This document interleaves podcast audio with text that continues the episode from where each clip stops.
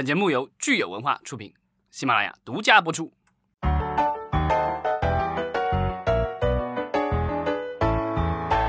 欢迎大家收听新一期的《影视观察》，我是老张。大家好，我是石溪。今天是四月十七日，星期五。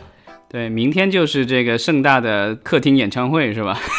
咱们上次说时间的时候说错了，这个秋水和秋雨给咱们指出来，它其实是美国时间的周六，所以咱们北京时间应该是四月十九日周日。对，应该这样的话，就从凌晨一直到白天了。但是我们看到，其实广电总局刚刚下了一个通知，是说不得擅自转载这个《团结在家》的这个节目。呃，所以我现在不知道咱们的优酷和腾讯还能不能播呢？这个就只能周末的时候看。如我觉得有可能直播可能会有问题，但是我觉得就是它最终的那个剪辑版本应该问题不大。因为我们知道，就是歌手们都比较冲动，尤其是国外的那些摇滚歌手们，对吧？所以这个有时候有可能会说一些不该说的话，这个可能会引起我们的有关部门不满。所以你像国内的话，比如说在国内开演唱会，其实审查是很严格的，呃，整个歌单都要提前，就是比如说某个歌手要在国内开一场演唱会的话，他得把他的提前的歌单还有所有的歌词都得交上去，都得审一遍才行。但是像这样的一场这个演唱会的话，肯定是没有这样的一个操作的，我觉得。咱们这个广电总局的通知说的是，无论是以转播或录播的方式，都必须经过省级以上的广播电视管理部门批准。呃，所以现在不知道这个腾讯和优酷有没有拿到这个审批，还是说它像之前我们转播奥斯卡直播一样，就是它可能往后错那么几分钟，以防有突发的事情发生。对奥斯卡的直播，我印象当中都不止错几分钟了，都感觉好像错了至少一俩小时了。对啊，这边还在播红毯，人家那边已经开始都已经发奖杯了。对，所以不知道咱们这次这个直播如果有的话，哈，到底是怎么操作，可能咱们也只能期待了。好吧，那就是我们还有一些听众留言也来看一看。嗯，大家谈到说三月份的这个《叹息桥》网剧是非常不错的哈，我看有两位听友 Blackmore 和大麦都强烈的推荐了《叹息桥》，我也打算去看一看。这是三月份的网剧，嗯，然后四月份呢，呃，弥勒推荐了《清平乐》，他说这个挺不错的，当然就是说有很多人诟病节奏慢，而且这部剧应该还在播的过程当中，所以之后未来呃。总体的评价怎么样？我们可以五月份再来回顾一下。与此同时，Star Ten 他说《我是余欢水》这部剧的评分也挺高的。呃，我看了一下豆瓣评分，现在大概是七点多，而且这也是一部正午阳光的剧。所以，我们看正午阳光的剧，它的呃豆瓣评分还是非常稳定的。有一帮死忠粉了。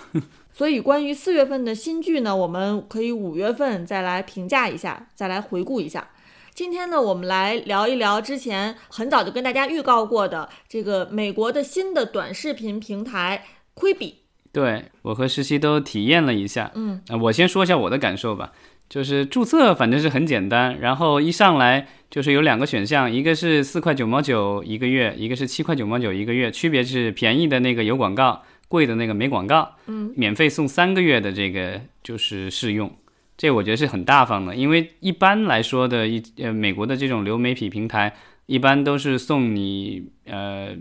一周或者是有像 Netflix 这样的，一般是一个月，，Hulu 一般也都是一个月。那它这个上来的话，就是一送就送三个月，我觉得还挺大方的。当然，我觉得因为它是新平台，内容相对少一些，内容现在都是每一周每一天陆陆续续发上去的，所以你说一开始就想要。让用户真的就真金白银掏出来，我觉得还是有点困难。对你说的这个送三个月的情况，让我想到了之前咱们一直在说的这个能不能自动取消还是自动续费这个问题。因为它这个亏币上去的时候，你虽然说是免费送三个月，但是你仍旧要绑绑定你的这个银行卡的。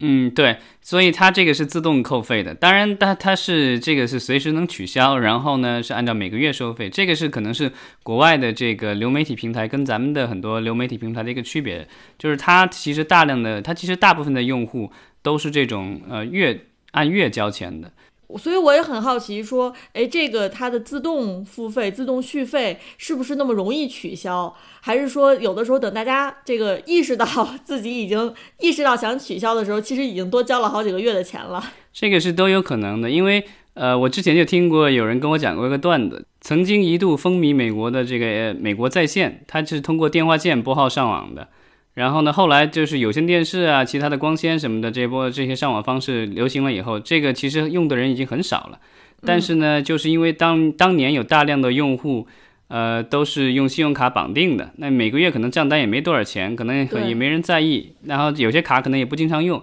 所以据说直到前几年，这个因为其实已经很少有人用这个电话线拨号上网了，但是据说它这个业务。每就是可能每个月收入可能还有上千好两三千万美元，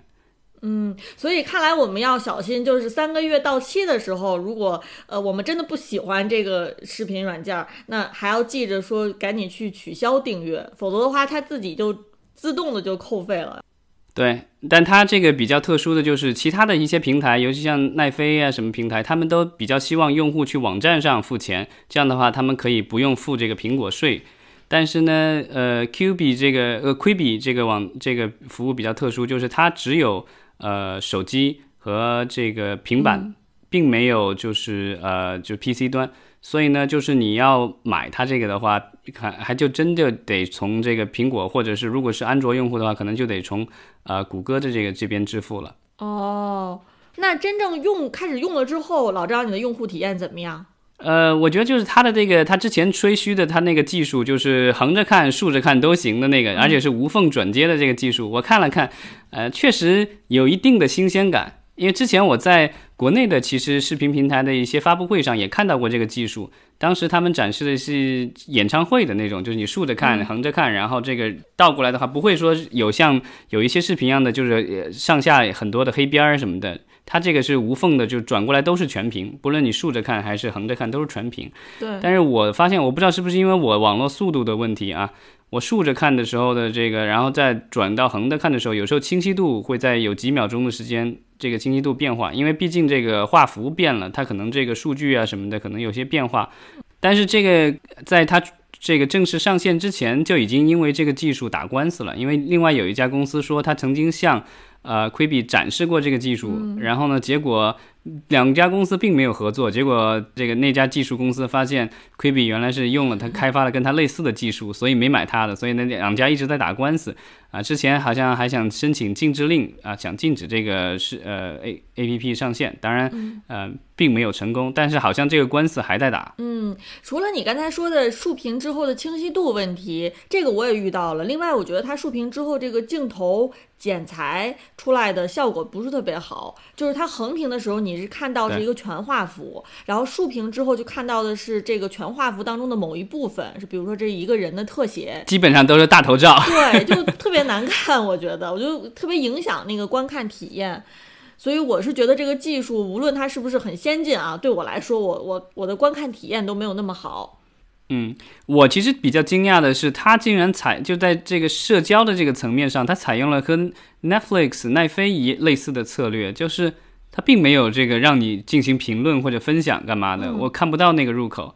然后就是它基本上就是它根据你的习惯向你推荐，或者是你自己去订阅，然后订阅了以后可以在线看，也可以下载到自己的这个移动设备上看。但是我并没有看到它有任何的这个社交活动的产生，也也看不到有评论啊、弹幕什么之类的。我觉得类似这样的这种操作，可能在国内的话，如果要这么弄的话。会比较困难，而且我们知道他的两个创始人都是属于这个年过六旬，对吧？一个是前梦工厂的这个老板，另外一个是前惠普的 CEO，两个人都是这个年过六旬。我不知道他们的这个审美情趣是不是影响了这个整个的呃他们这个服务的这目前的这个状况，因为我觉得对年轻人来说有可能不是那么友好。我不是自诩为年轻人啊，但是对我来说，我觉得反而就不是很友好。包括像你说的，他能不能分享？我觉得如果像奈飞，他的长视频，你如果说我不能弹幕，不能去分享、去社交，我觉得还能理解。但是你如果说短视频，我不能及时的跟我的朋友去沟通、去聊天的话。这个让我觉得就是挺孤独的，就是短视频本来就没有那么严肃。我可能看短视频的时候，我同时会想干其他很多事情。但是我进到这个 A P P 之后，会发现说，你除了看这个屏幕，你干不了其他任何事情。咱们这个就是吐了一下槽，但我也可以说说优点啊。它的这个制作质量还是比较精良的。不管是它，因为我我还挺惊讶，因为我之前看到的宣传，我一直以为上面的话都是这种剧情类的节目。但是就是等它正式上线了以后，我感受了一下，它其实有很多各种各样的节目，它其实更像是呃电视台里提供的各种东西。它有新闻，然后甚至有这种烹饪类的节目，然后有一些生活类的东西，然后还有就是就生活资讯类的，然后还有就是我们通常这个剧，当然还有真人秀。所以呢，其实它有很多不同类型的东西是可以看的，制作质量确实看起来比较精良。呃，剧的话，据说大部分的这个制作成本都是。超过十万美元一分钟，所以是很厉害了。说的是它每一集不能超过十分钟，我确实看了一些，确实没有一集是超过十分钟的，而且基本上都是在七八分钟，甚至要五分钟，还有更短的。是，我觉得面临一个很大的问题。我可能有一个碎片时间，有可能是三四分钟，有可能是七八分钟，也有可能是十分钟以上，十五分钟、二十分钟。我如果看一个长剧，那我知道说，哎，我可能这个长剧我只看几分钟，我本身是有这个预期的。那如果是刷抖音这样的应用，那我知道说我每一个视频看可能也就是一分钟或者几十秒，我就看到了。那我可能在一两分钟的碎片时间，我反而可以看到一两个完整的超短视频。但是你七八分钟的这个短剧其实是尤其尴尬的，因为我如果是七八分钟，我如果只有五分钟，那我相当于我五分钟的时间，我连一个七八分钟的完整的视频我都没有看看完。嗯，那我再有下一个碎片时间进来的时候，我难道接着上一个把上一个视频先看完吗？就是说，我觉得这其实特别尴尬，真的就是这个是我体会一个最让我烦恼的地方。比如说啊，我看到他有的剧是六分钟。但是问题是我点进去之前，我会先无意识当中先计算一下，说，哎，我现在这个碎片时间我是不是有足够六分钟？如果我没有六分钟的话，我这一集我都看不完。就是 我好像在潜意识里面要一直在计算我自己的时间能不能消化得了他这个短剧。嗯，而且我注意到的就是他的这个剧的话，因为一集很短，但是他希望的是。呃，每一集都是有一个发展，有个高潮，最后有个悬念。所以呢，他为了卡这个点的话，我觉得他好像把每一集就剪的都不一样长度了。因为这个东西你你很难精确到，因为比如说电视剧的话，如果原来在电视台里放，那比如四十五分钟、五十分钟或者一个小时，这个是固定的，因为电视台的播放时间是是有限的。但后来进入数字时代以后，我们看不论是国内的网剧还是这个国外的网剧，都会变成每一集有可能分钟都有有一些差别。但是比如说三十分钟和三十五分钟的差别可能不是很大，但是我觉得你说五分钟和九分钟的差别，我觉得一下子就差了百分之快五十了。当然是，所以又回到我刚才说的那个问题，就是我有五分钟的时间和我有九分钟的时间，我可能本身是在干完全不一样的事情，对吧？我可能五分钟是，呃，上一个洗手间，那我可能九分钟是在站台等车。那在我的生活场景当中，其实五分钟和九分钟也是差别非常大的。嗯，但现在其实就问题，其实呃，之前国外的媒体也都是在说，因为他之前呃说的自己针对的用户人群都是说在上班路上，在等待的过程当中，比如你去看个医生或什么的，有几分钟就稍微看一看，刷一刷他的这个资讯啊，或者刷一刷他的剧什么的，用利用碎片时间看。那现在大部分人。都大部分时间都在家了，所以呢，现在其实对用户来说，这个就比较尴尬。就大家这一段时间，其实有人去做了研究，我之前看到，他就说，呃，在北美的话，现在呃，就是手机应用的这个使用率其实是在下降的。然后呢，其他很多的，包括 Facebook 啊，然后还有 Net Netflix 什么之类的这些呃应用的话，他们的这个就是 PC 端、电视端的这个用就是使用量的话是在上升，因为大家就是在家的时候就用不着一直盯着小屏看了，所以是可以可以在大屏上看了。所以这样的话，其实对呃 Quibi 这样的一个平台的话，其实不是不是一个好消息。就是即便是我们现在这个隔离结束，大家回到正常的生活状态。那么这个应用它有多友好啊？就是使用的这个观感有多好？我我看了之后，我其实也不是特别的确定。嗯，但是有可能它这个应用还是不断的在改进自己的技术，有可能它收到大家的反馈之后，会再做一个升级。嗯，反正我觉得就是至少它的那些生活资讯类的那些东西，我觉得它并没有跟呃 YouTube 上的一些视频有任何的差异化。而且我甚至觉得，因为这段时间，因为他本来是和 NBC 啊，跟一些还有一些其他的一些专业的新闻机构合作，是要推出这样的这些新闻资讯类的节目。结果因为疫情，所以这些记者啊、这些制片人什么的也都在家里待着了，所以最后做出来的效果都是在 客厅里直播的那个效果。所以其实我觉得这个有时候可能看起来还不如 YouTube 上面的有一些这个上传者上传的自己自己在家做的那些东西都可能比它好。对，所以我觉得它的优势完全没有体验出来。然后剧的话，我觉得目前来说。嗯，反正我觉得现在也没有任何一个大热的剧是来自于它这个平台的，所以我觉得现在的话，可能，嗯，我比较好奇的是这个斯皮尔伯格的那个剧上线了以后会是什么样的一个效果，那个是我比较期待的，就是只有到晚上了以后才能看的，就是限定时间，它的这个设定比较好，就是因为是恐怖系列的这个剧，所以它必须规定的是每天天黑以后到天亮之前，好像是才能观看。然后，所以它跟你的这个呃手机或者平板的这个系统时间是紧紧挂在一起的，到了点儿你才能开始看，过了点儿你就看不了了。是，那我们就期待看看斯皮尔伯格的剧是不是会在这个三个月之内能够让我们免费体验啊，还是说不得不要去交这个会费才能看？嗯，好吧，那就是又到周末了啊，希望大家能够出去呼吸一下新鲜空气啊。最近电影院估计还是开不了，所以呢，大家只能够像习主席号召的那样，在家看电影呗。好的，那我们就下周一再见。好，再见。